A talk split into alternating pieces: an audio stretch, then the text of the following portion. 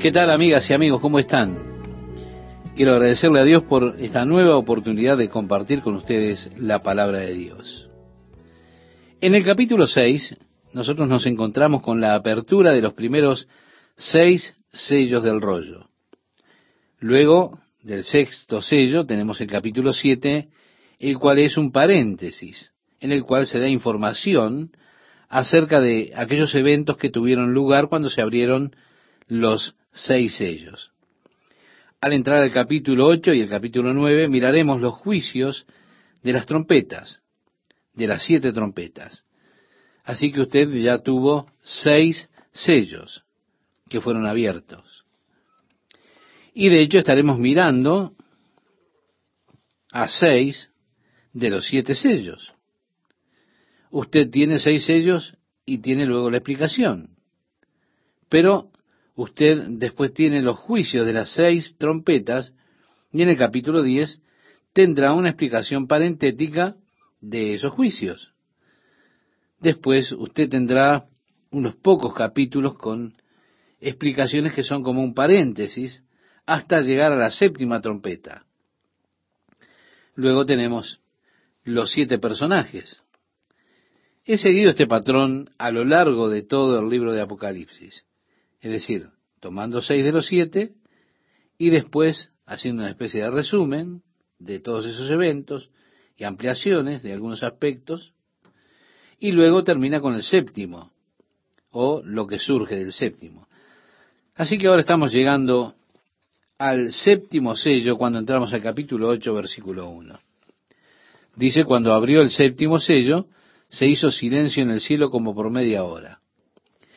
Quiero decirle, amable oyente, que el silencio puede ser en ocasiones algo muy asombroso, especialmente cuando hay un gran grupo de personas.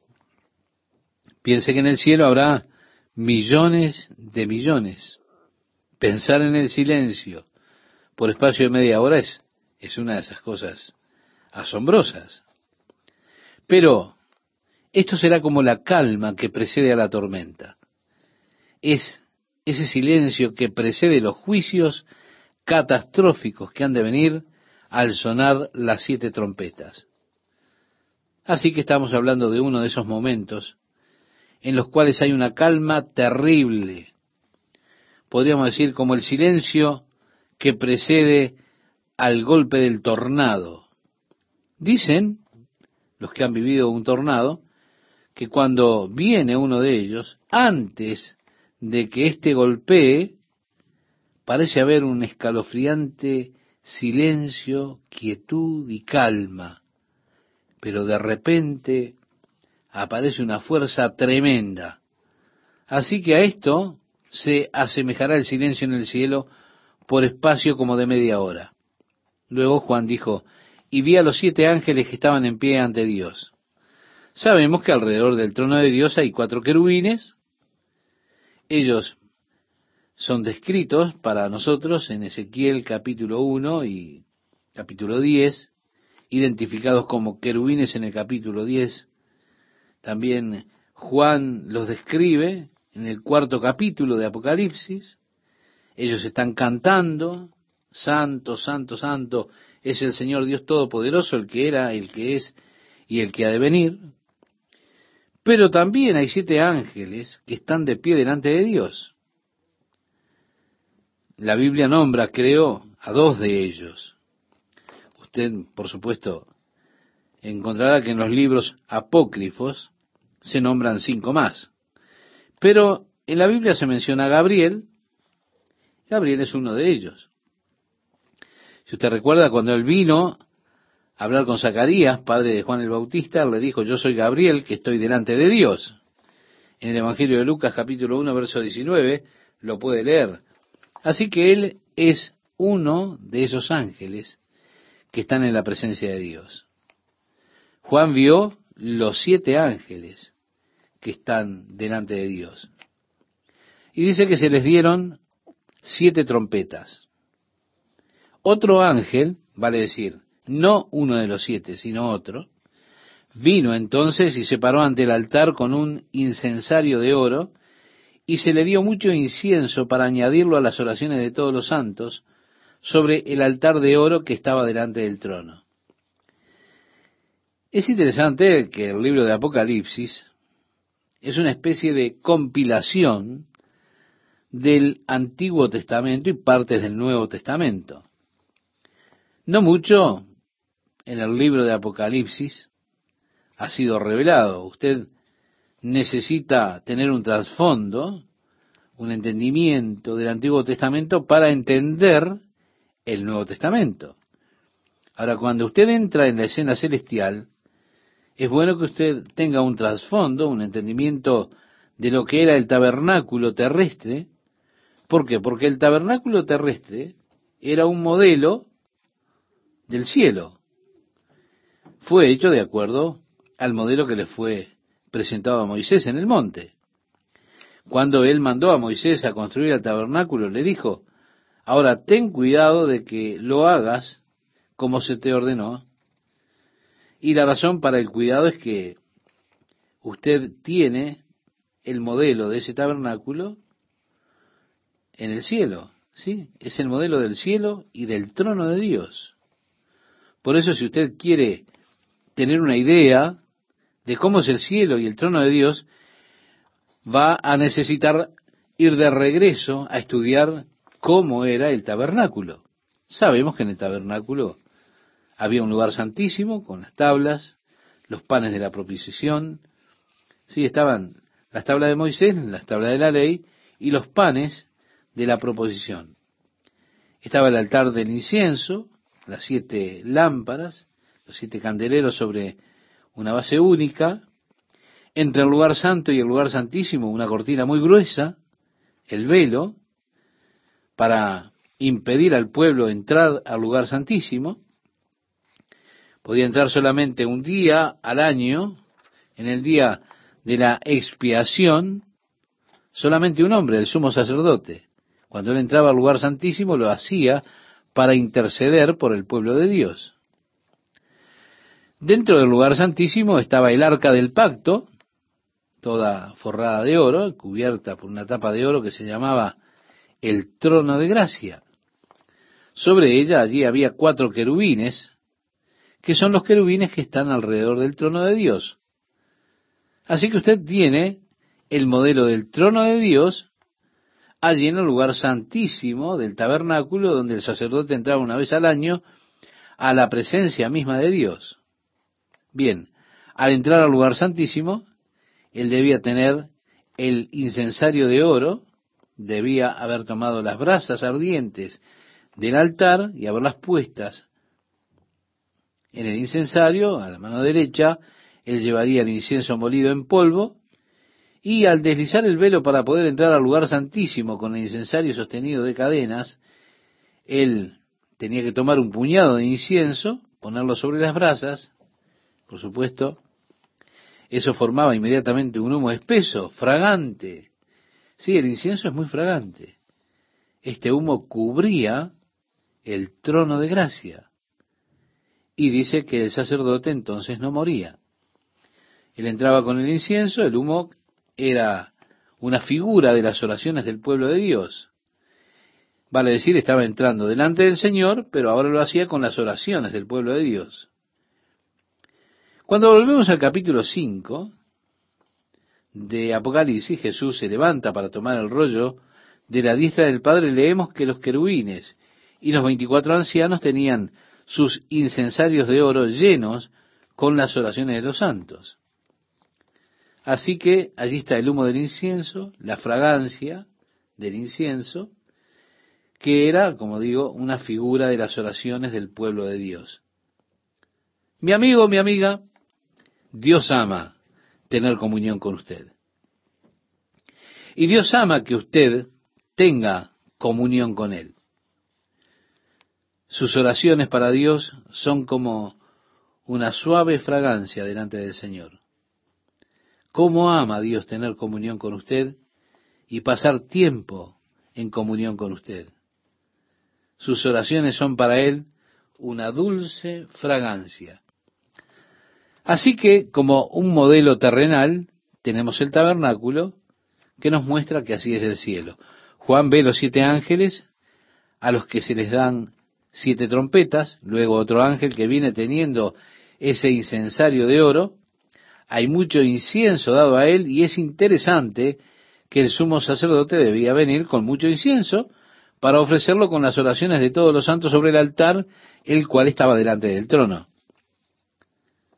Estimado oyente, ¿ha orado usted alguna vez por justicia, por justicia sobre la tierra?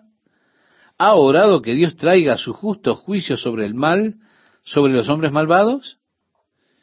En el capítulo sexto, cuando se abre el quinto sello, Juan vio las almas de los que estaban bajo el altar, vestidos en ropas blancas, diciéndole a Dios, ¿cuánto falta, oh Señor santo y verdadero, antes de que vengues nuestra sangre de los que habitan en la tierra?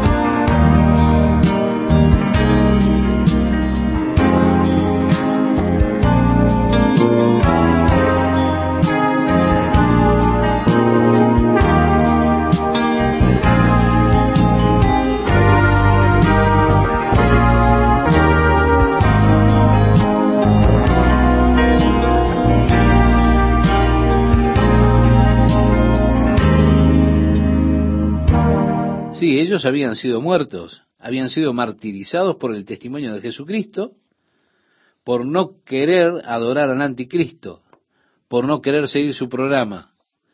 Y ellos están ahora hablando, Señor, ¿cuánto falta para que venga nuestra sangre de los adversarios que tenemos en la tierra?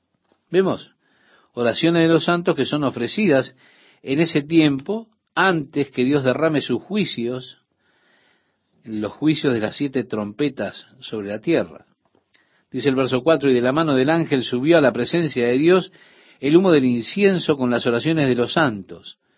Y el ángel tomó el incensario y lo llenó del fuego del altar y lo arrojó a la tierra y hubo truenos, voces y relámpagos y un terremoto. Bien, él usó esto primero para poner en incienso las oraciones ofrecidas a Dios, pero ahora él llenó el incienso nuevamente con brasas, brasas ardiendo del altar, y las arrojó por tierra. ¿Sí?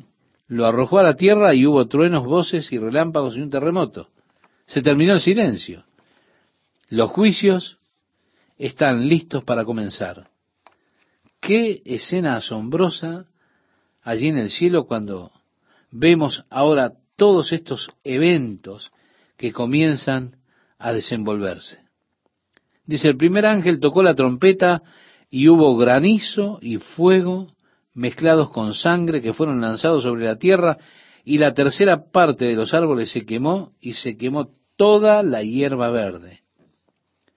El primero de los juicios ha de atacar a lo que fue la primera creación de Dios sobre la tierra, cuando luego de separar Dios las aguas y la tierra seca, Dios creó las plantas, los árboles sobre la tierra en ese tiempo. Fueron las primeras creaciones de Dios sobre esta tierra. Son los primeros entonces que han de experimentar los juicios de Dios cuando destruya un tercio de los árboles y todo el pasto sobre la tierra. Un fuego tremendo. Será realmente una catástrofe. Lo interesante del día de hoy es que han invadido las religiones paganas los Estados Unidos. Y allí tenemos aquellos que adoran la tierra, los que adoran la selva, los que adoran los árboles y se abrazan a los árboles. Están todos esos ambientalistas que están tan preocupados por el medio ambiente de la tierra. Bueno, es una preocupación legítima. Ahora, me resulta interesante que con toda esa preocupación que tienen, ¿qué está haciendo el hombre con la ecología? Ellos predicen cosas terribles, consecuencias terribles. Ahora hay un esfuerzo tremendo tratando de crear leyes ambientales para proteger nuestro medio ambiente. Y yo no me opongo a esa protección racional, al contrario. Pero me opongo a la protección religiosa que tiene la gente, por supuesto.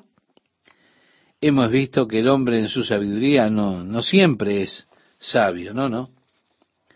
Al tratar de protegerse de los pequeños mosquitos, perdimos millones de dólares de hogares en Laguna Beach hace pocos años.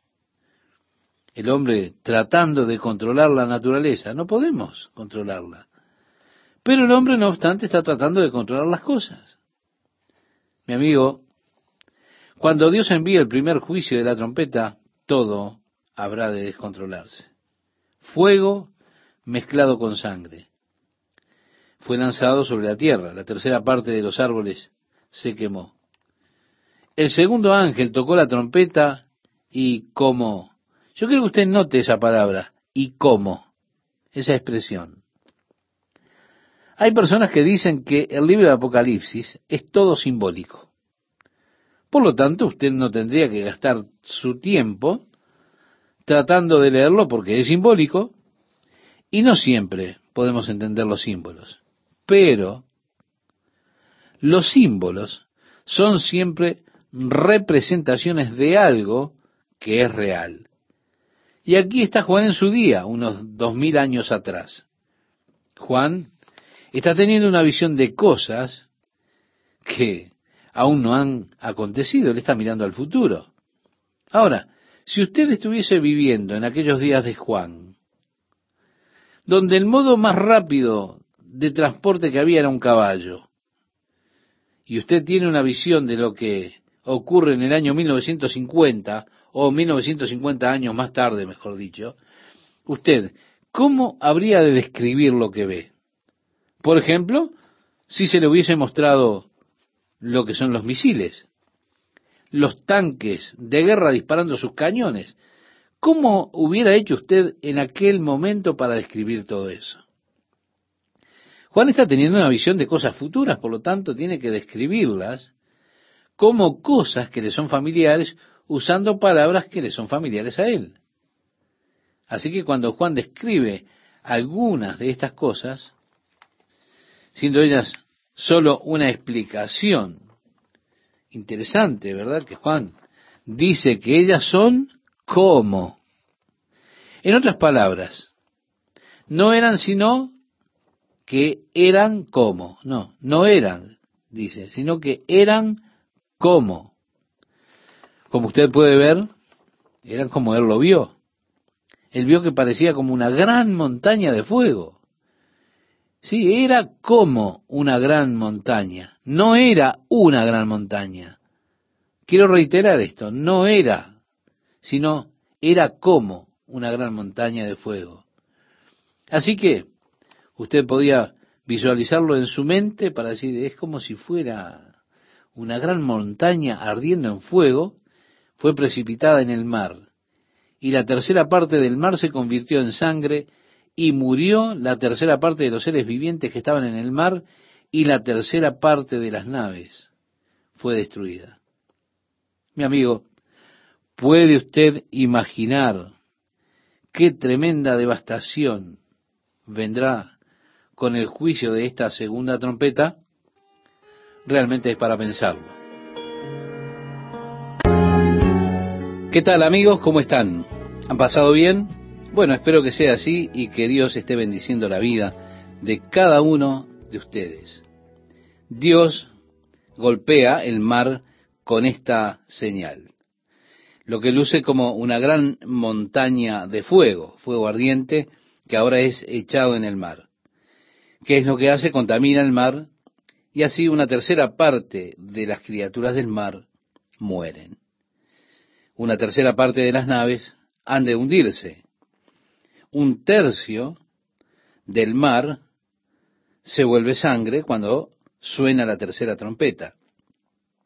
Es interesante que acontezca todo esto en tercios y sobre los ríos, los mares, todas las fuentes de agua. Dice, el tercer ángel tocó la trompeta y cayó del cielo una gran estrella ardiendo como una antorcha, y cayó sobre la tercera parte de los ríos y sobre las fuentes de las aguas, y el nombre de la estrella es Ajenjo, y la tercera parte de las aguas se convirtió en Ajenjo. La tercera cosa que Dios ataca con este juicio es las fuentes de agua de la tierra. El hombre ha hecho bastante buen trabajo, por decirlo de alguna manera, contaminando los ríos, los manantiales de agua, todo lo demás. Así que estamos viviendo en un área que verdaderamente será desierta. Podríamos decir así. Es casi un desierto ahora y será evidentemente un área desértica. Aquí en California no hay suficiente lluvia que caiga durante el año para mantener toda la población. Dependemos del agua que es importada al sur desde la parte norte del estado y también dependemos del agua del río Colorado, pero se puede imaginar lo que ha de ocurrir cuando Dios ataque con su juicio el agua dulce de la tierra, los lagos de agua dulce, los ríos de agua dulce, volviéndolos venenosos de alguna manera para que ellos no sean potables. ¿Se puede imaginar usted lo que sucederá en la tierra cuando una tercera parte de todo este sistema hídrico sea contaminado y los hombres no puedan beber agua? Como dije, usted no querría estar por aquí. Y gracias a Dios, usted que no querrá estar aquí puede no estar. Dios ha provisto y ha de seguir proveyendo para que su iglesia escape. Él ha provisto la vía de escape cuando Jesús venga en busca de ella. Ahora tenemos aquellos que enseñan que la iglesia estará en este mundo y que el rapto tendrá lugar cuando sea tocada la séptima trompeta. Ellos tratan de identificar la séptima trompeta con lo que dice en la primera carta del apóstol Pablo a los Corintios, en el capítulo 15, donde se menciona la final trompeta. Pero allí Pablo está hablando acerca del rapto de la iglesia. Le escribe a los Corintios diciéndoles, He aquí os digo un misterio, no todos dormiremos, pero todos seremos transformados en un momento, en un abrir de ojos a la final trompeta, porque será tocada la trompeta, y los muertos serán resucitados incorruptibles, y nosotros seremos transformados, porque es necesario que esto corruptible se vista de incorrupción y esto mortal se vista de inmortalidad. Usted puede leerlo en la primera carta, capítulo 15, versículos 51 al 53. Pablo asocia este cambio con esa final trompeta. Así que están aquellos que piensan que esta última trompeta es la séptima trompeta de Apocalipsis. Porque hay siete trompetas de juicios, por eso identifican la última con la séptima trompeta de Apocalipsis. Y por lo tanto dicen que estaremos aquí, la iglesia estará aquí para pasar a través de todas estas calamidades que traerán los juicios de Dios que han de ser derramados sobre la tierra, pero estaremos aquí mostrándoles en las lecciones que siguen cómo no tiene ninguna relación en absoluto la última trompeta de Apocalipsis con la mencionada en la primera carta a los Corintios, capítulo 15, que hemos dado lectura. En el Antiguo Testamento, el libro de números, ya lo hemos estudiado, se les mandó a los israelitas que hicieran dos trompetas de plata, de obra de martillo las harás, las cuales te servirán para convocar la congregación y para hacer mover los campamentos. Usted recuerda, Dios le ordenó esto a Moisés, en el capítulo 10, verso 2 del libro de números. Ahora, al tiempo cuando Israel iba pasando a través del desierto, no tenían evidentemente sistemas de amplificación como tenemos en nuestros días. Por eso el sonido que podía ser escuchado a través del área era el de las trompetas. Por eso fueron usadas las trompetas cuando llegaba el momento que tenían que levantar el campamento y moverse, la trompeta sonaba dos veces y eso significaba que tenían que levantarse y emprender eh, la marcha. El tiempo de marchar había llegado. Ahora también decía el versículo 4 de Números capítulo 10, mas cuando tocaren solo una, entonces se congregarán ante ti los príncipes, los jefes de los millares de Israel. Vale decir, tocar la trompeta una vez significaba un llamado a los príncipes para que vinieran a reunirse con Moisés. Ahora, esta es la clase de trompeta que sonará llamando a la iglesia a los cielos. En Apocalipsis nosotros leemos la primera voz que oí como de trompeta hablaba conmigo en el capítulo 4, versículo 1, y dijo, sube acá y yo te mostraré las cosas que sucederán después de estas. Así que al sonar de una trompeta, será para nosotros la última trompeta, es decir, será la última trompeta para la iglesia. Eso es lo que significa la final trompeta. En la primera carta que le escribe Pablo a los tesalonicenses, él les habla acerca del rapto de la iglesia y él llama la trompeta de Dios cuando le escribe a los tesalonicenses para confortarles en cuanto a los creyentes que ya habían muerto, que habían partido. ¿Por qué? Porque ellos tenían la creencia de que Jesús estaría regresando inmediatamente en aquellos días y que los que habían muerto antes que Jesús regresara, desafortunadamente habían perdido la gloriosa era del reino.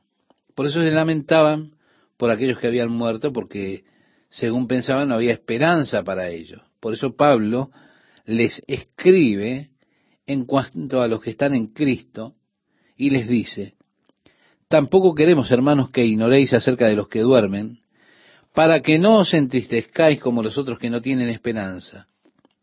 Porque si creemos que Jesús murió y resucitó, así también traerá Dios con Jesús a los que durmieron en él.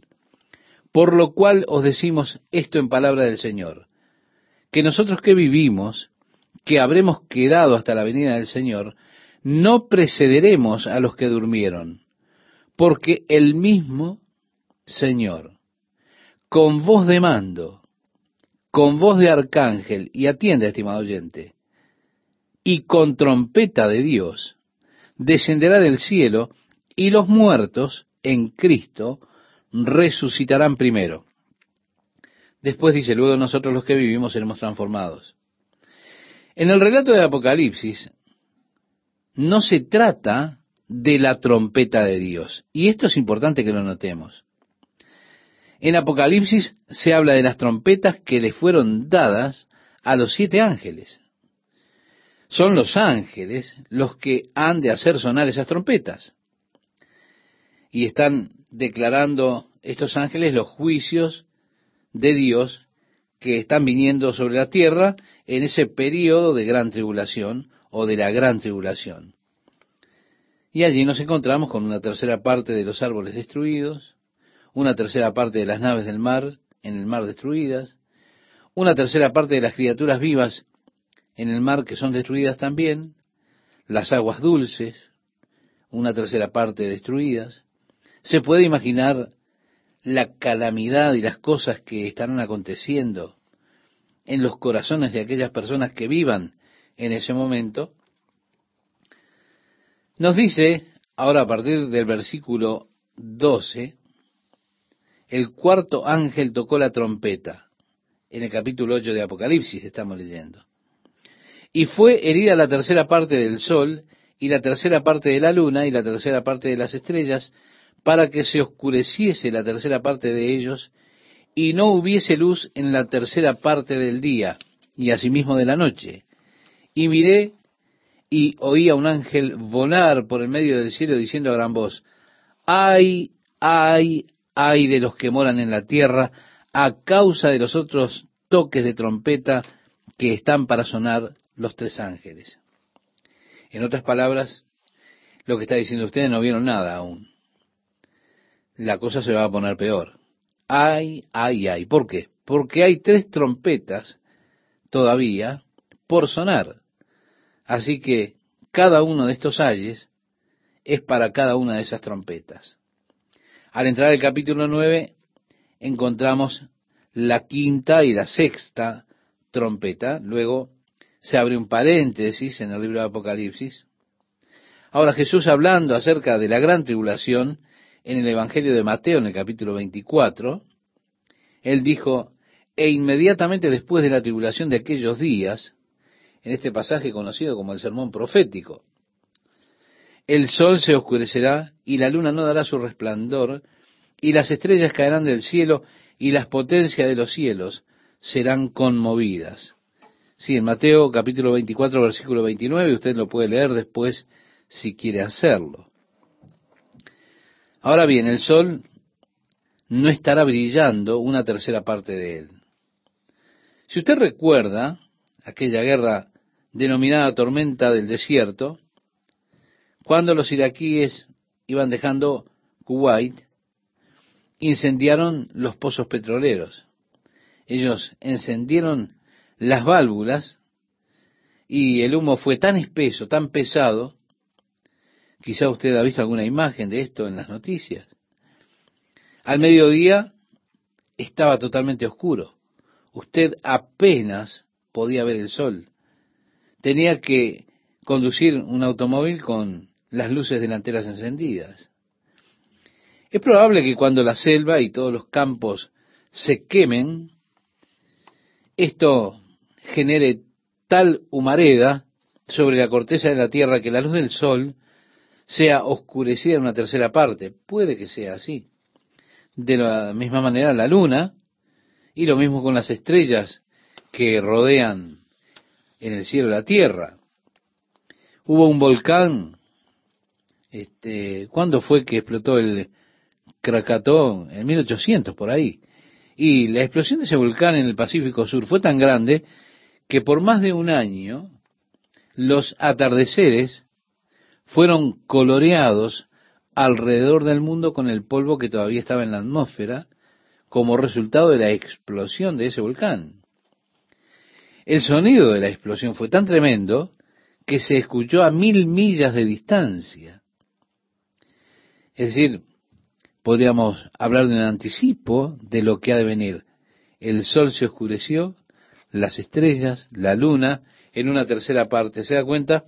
Cuando el sol se oscurece en un eclipse, al mediodía tenemos esa oscuridad.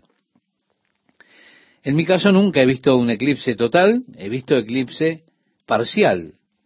Hay algo que resulta extraño cuando el sol es oscurecido cuando la luz del día no es verdaderamente como la conocemos. Realmente es asombroso. Los juicios de Dios, ¿cómo han de proceder?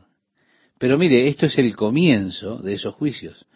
Cosas peores están llegando cuando vamos avanzando en el libro de Apocalipsis, tanto que usted seguramente no querría estar para ese momento aquí en la tierra. Bueno, yo le doy gracias a Dios que no estaré aquí. Jesús dijo, velad pues en todo tiempo, orando que seáis tenidos por dignos de escapar de todas estas cosas que vendrán y de estar en pie delante del Hijo del Hombre. Y esa es mi oración, estimado oyente, que Dios me escuche mi oración cuando oro.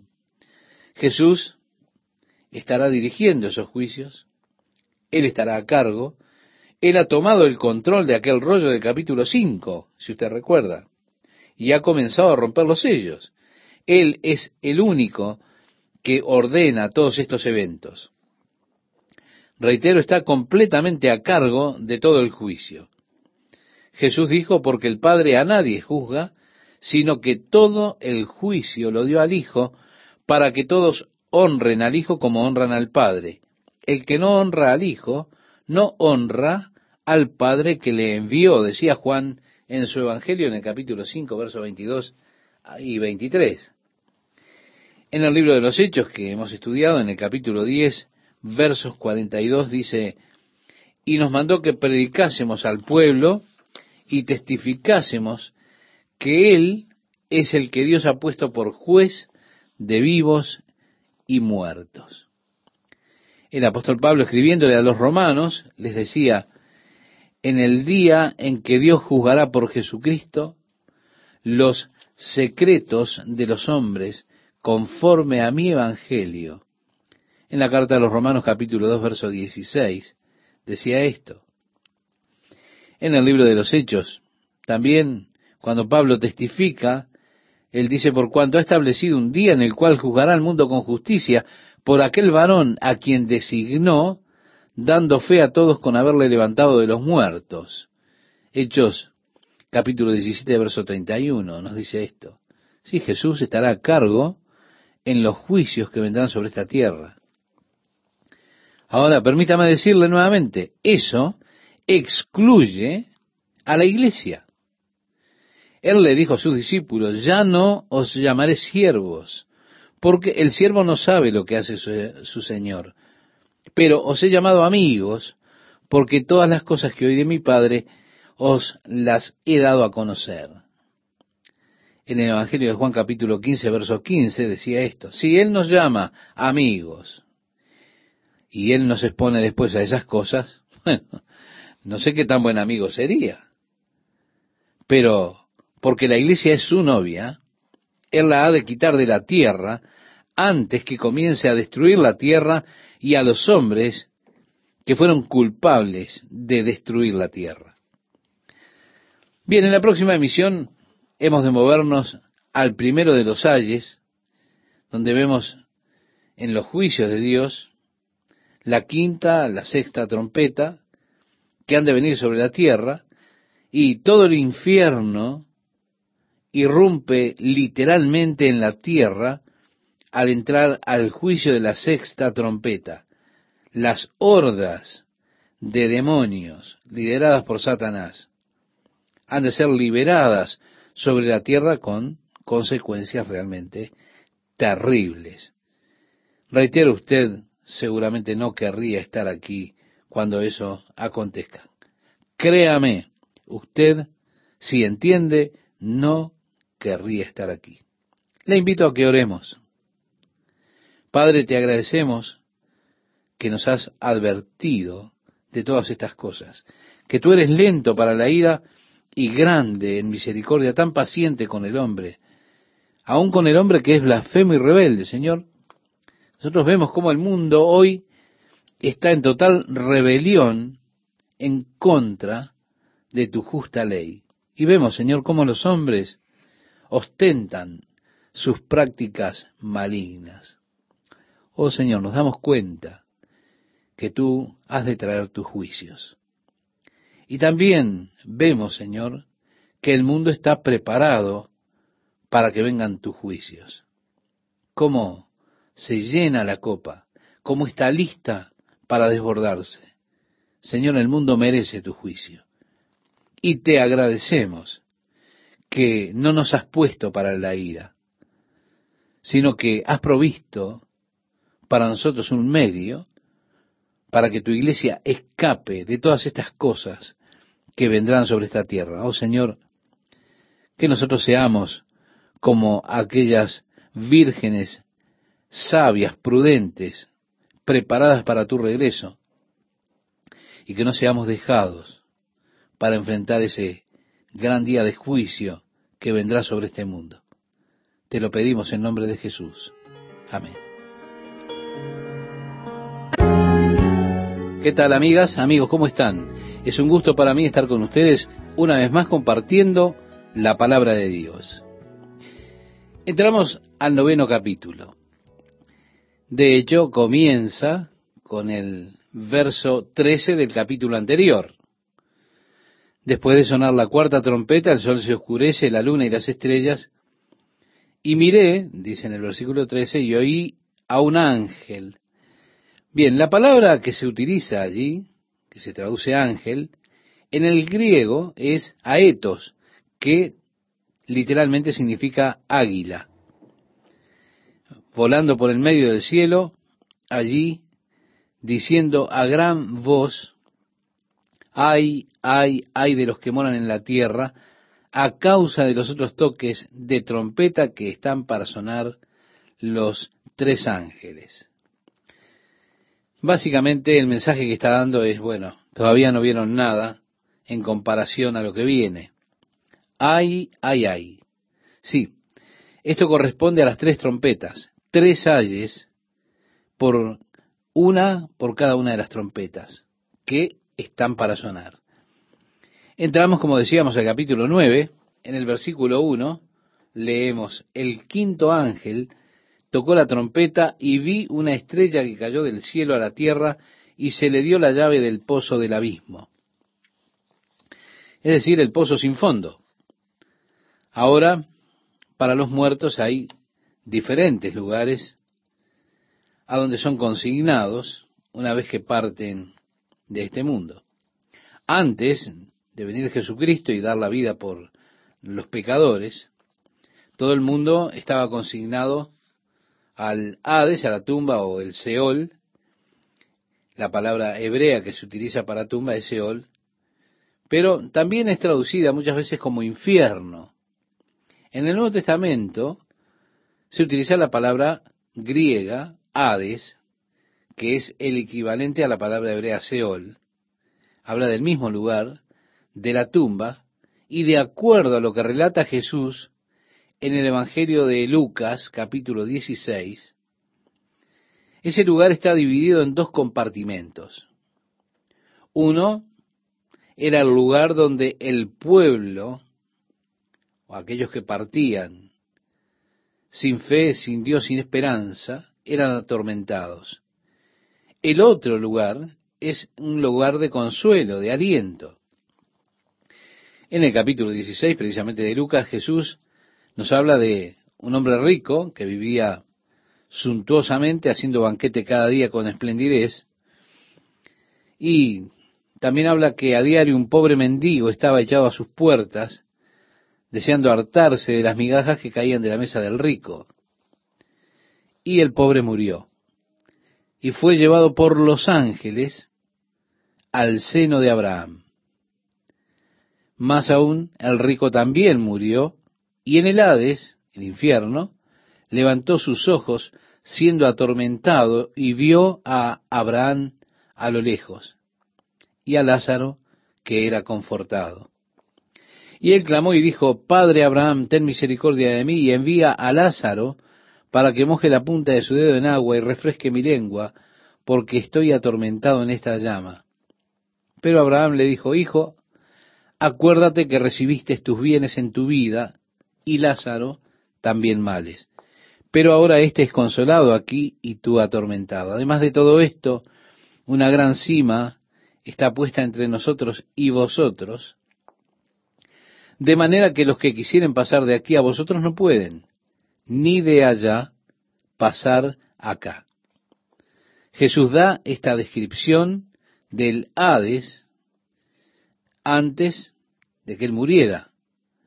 Ahora, en las profecías que tenemos en el Antiguo Testamento en cuanto al Mesías, por ejemplo en Isaías capítulo 61, como parte del ministerio del Mesías, estaba el hecho de abrir las puertas de la prisión a aquellos que estaban aprisionados. Él habría de venir para libertar a los cautivos. Antes de la muerte de Jesucristo, lo que había solamente era el cubrimiento del pecado. No existía que los pecados fueran quitados de las personas. Y dice la Biblia que era imposible que la sangre de los toros y los machos cabríos pudiera quitar el pecado de las personas. Todo lo que podían hacer esos sacrificios era cubrir el pecado. Se requirió de la sangre de Jesucristo para quitar el pecado de los hombres. Por eso antes de la muerte de Jesús sobre la cruz, todos los hombres que morían iban a ese lugar que es llamado el Hades, reitero que estaba dividido en dos compartimentos. Cuando los fariseos le demandaron a Jesús señal, Jesús les respondió y les dijo, la generación mala y adúltera demanda señal, pero señal no le será dada, sino la señal del profeta Jonás. Porque como estuvo Jonás en el vientre del gran pez tres días y tres noches, así estará el Hijo del Hombre en el corazón de la tierra tres días y tres noches. En el capítulo 2 del libro de los Hechos, cuando desciende el Espíritu Santo sobre la iglesia, una multitud se congregó porque vieron ese fenómeno que acompañó a el derramar del Espíritu Santo, y Pedro se paró en medio de ellos, comenzó a predicarles. Primero respondió a la pregunta que hicieron, ¿qué significa esto? decían las personas. Diciéndoles lo que esto significa, dijo que Dios ha cumplido su promesa de verter su Espíritu Santo sobre toda carne. Pero después se comienza a predicar a las personas en cuanto a Jesús. Y hay allí siete puntos muy importantes. Primero, la identificación. Jesús Nazareno. Lo dice varón, aprobado por Dios entre vosotros con las maravillas, prodigios y señales que Dios hizo entre vosotros por medio de él, como vosotros mismos sabéis. A este entregado por el determinado consejo y anticipado conocimiento de Dios, prendisteis y matasteis por manos de inicuos, crucificándole, al cual Dios levantó, sueltos los dolores de la muerte, por cuanto era imposible que fuese retenido por ella. Si después, al confirmar esta declaración, dice imposible que fuese retenido por ella. Esto encontramos que Pedro lo cita, por supuesto tomando de los salmos, que dicen, porque no dejarás mi alma en el Seol ni permitirás que tu santo vea corrupción. Eso está en el Salmo 16, versículo 10, que lo cita Pedro. Así que Pedro testificó que Dios no dejó su alma en el infierno, sino que a este Jesús resucitó Dios, de lo cual todos nosotros somos testigos. Decía en ese capítulo 2, verso 32 del libro de los Hechos. El apóstol Pablo cuando le escribe a los Efesios en el capítulo 4 de su carta, decía, por lo cual, dice, subiendo a lo alto, es decir, el que subió era Jesús, llevó cautiva la cautividad y dio dones a los hombres. ¿Y esto de que subió? ¿Qué es? Sino que también había descendido primero a las partes más bajas de la tierra vemos que la profecía de Isaías se cumplió cuando él libró a los cautivos. Así que cuando él descendió, él condujo a los cautivos de su cautividad para ascender a los cielos.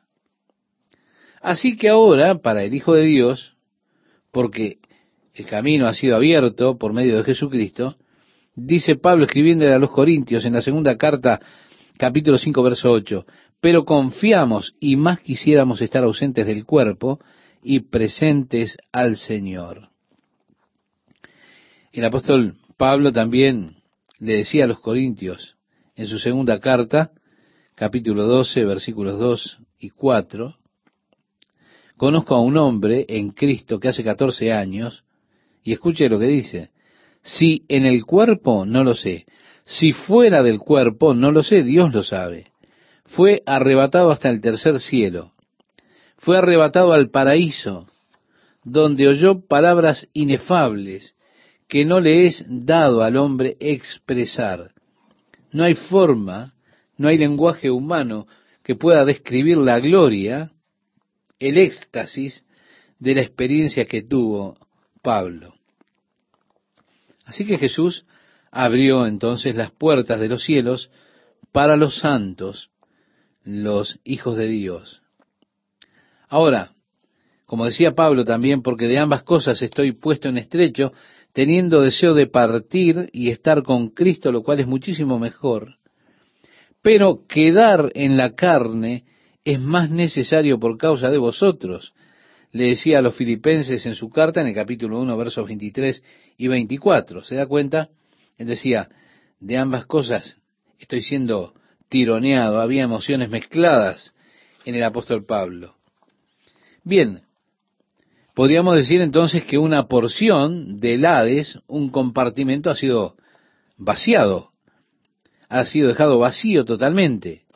aquel lugar donde Abraham confortaba a quienes llegaban allí, mientras esperaban que la promesa del Mesías se cumpliera. Hay un segundo lugar llamado abuso o el pozo. Ese es el túnel que conduce al abismo. Con frecuencia se le llama el pozo sin fondo. En el caso del endemoniado Gadareno, de la ciudad de Gadara, cuando Jesús desembarcó con sus discípulos y salieron de la nave, este hombre poseído por los demonios vino corriendo de modo amenazante. Los demonios comenzaron a gritar, Jesús, hijo de David, ¿por qué nos atormentas antes de nuestro tiempo? Jesús le dijo, ¿cuál es tu nombre? Ellos respondieron, Legión, porque somos muchos. Así que comenzaron a rogarle a Jesús que no los enviara al abismo. Parece que ese abuso es la prisión de los espíritus malignos, es decir, de los demonios. Están separados del Hades donde los hombres están allí aprisionados.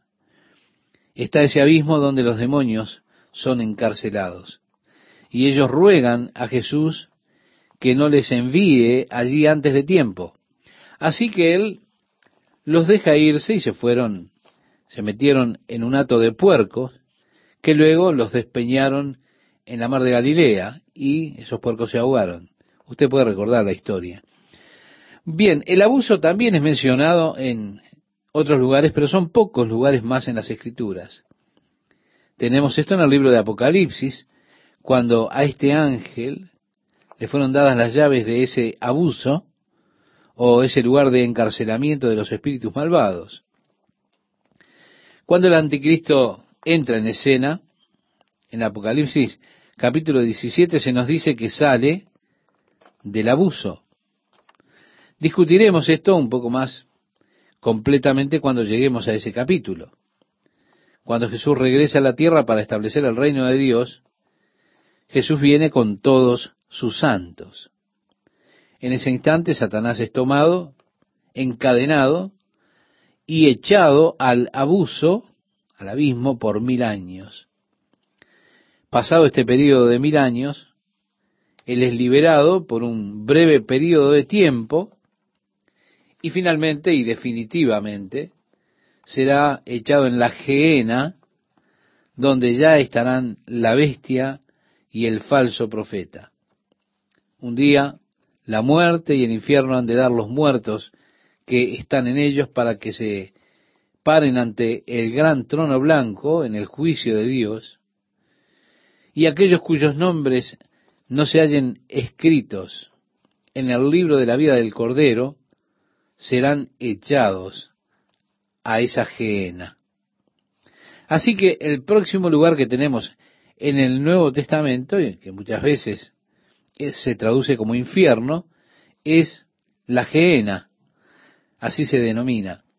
Por eso a menos que usted tenga una concordancia, será difícil saber si el infierno al cual se hace referencia es el Hades o la gehenna.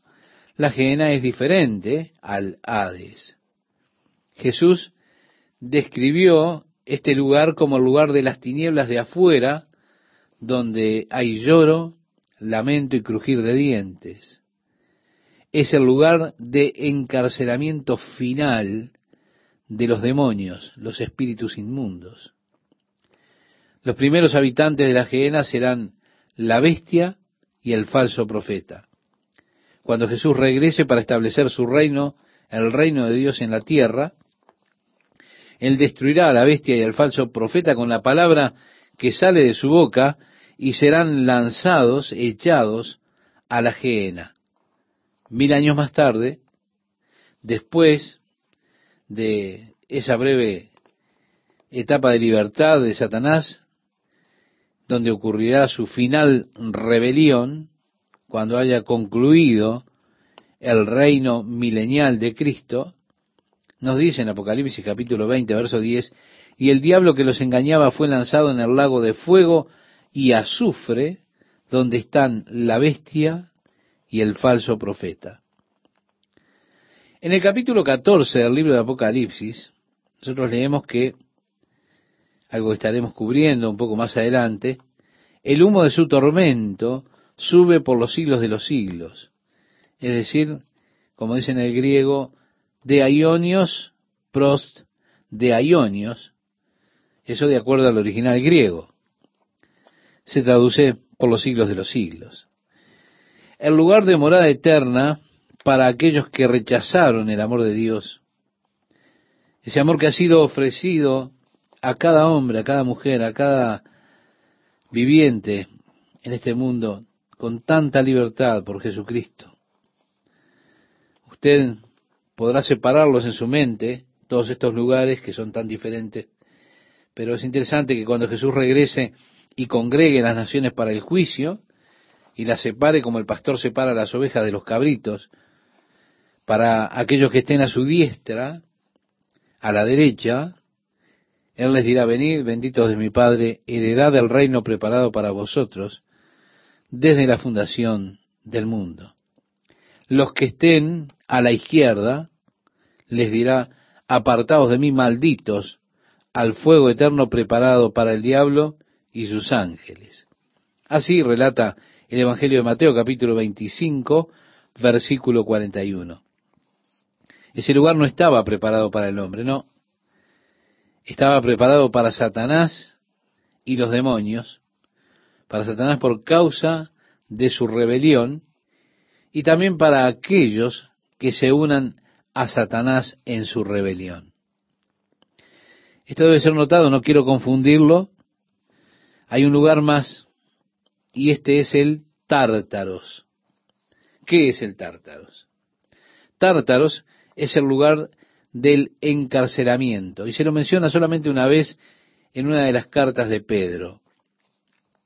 Sí, es el lugar de encarcelamiento para los ángeles que no guardaron su estado primero y están allí reservados en cadenas en el Tártaros, esperando el día del juicio. Por eso vemos, el quinto ángel tocó la trompeta y vi una estrella. Yo creo que es Satanás, uno de esos ángeles que cayó del cielo a la tierra y se le dio la llave del pozo del abismo. Si nosotros regresamos al capítulo 1, Jesús se describe al mismo diciendo yo soy el alfa y la omega, el primero y el último, y tengo las llaves de la muerte y del Hades. Él abrió las puertas de la prisión para los que estaban atados allí en el Hades. Él tiene las llaves. Pero ahora encontramos este pasaje donde se le da la llave a esta estrella, la cual viene con esa llave para abrir el abismo. Y dice que abrió el pozo del abismo y subió humo del pozo como humo de un gran horno, y se oscureció el sol y el aire por el humo del pozo. En algún lugar sobre la tierra hay un pasaje que conduce al abismo. Cuando el ángel lo abra, el humo de ese abismo se levantará y cubrirá la tierra. Y causará, por supuesto, que el sol se oscurezca. Pero mire lo que dice a continuación en el capítulo 9 de Apocalipsis, verso 3. Y del humo salieron, y allí habla de las criaturas demoníacas.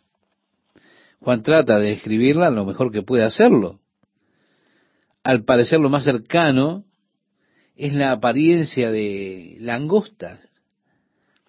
Por eso dice, y del humo salieron langostas sobre la tierra y se les dio poder como tienen poder los escorpiones de la tierra. Los escorpiones tienen poder de darle una picadura con resultados realmente terribles. Así que dice, y del humo salieron langostas sobre la tierra y se les dio poder como tienen poder los escorpiones de la tierra y se les mandó que no dañasen a la hierba de la tierra. Nos damos cuenta entonces que son seres inteligentes. Por supuesto, el pasto, los árboles son la comida común de las langostas. Son las cosas que ellos atacan o que ellas atacan. Ellas las pueden dejar totalmente eh, el área que atacan desnuda por completo. Ahora, no atacan el pasto. Aquí dice, ni a cosa verde alguna, ni a ningún árbol, sino solamente a los hombres que no tuviesen el sello de Dios en sus frentes. Se da cuenta, ahora comienza aquí Dios a hacer una separación. Si usted va hacia atrás, si usted recuerda el capítulo 7, nos encontrábamos con aquellos 144 mil que fueron sellados con el sello de Dios en sus frentes, los cuales no serían heridos por los cuatro vientos que estaban siendo retenidos por los ángeles. Y aquí nuevamente vemos la distinción, una distinción en la cual abarcan estas criaturas demoníacas que aparecerán y que no les es permitido hacerle daño a esos 144 mil, no les es permitido atormentarlos con sus aguijones porque están sellados en sus frentes por Dios. Y agrega, y les fue dado que no los matasen, sino que los atormentasen cinco meses. Y su tormento era como tormento de escorpión cuando hiere al hombre.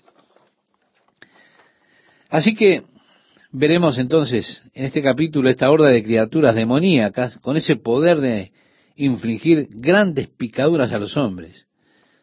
Son seres espirituales. Usted no puede ir a esconderse en un sótano, encerrarse en el closet, escapar de ese tormento. No, no.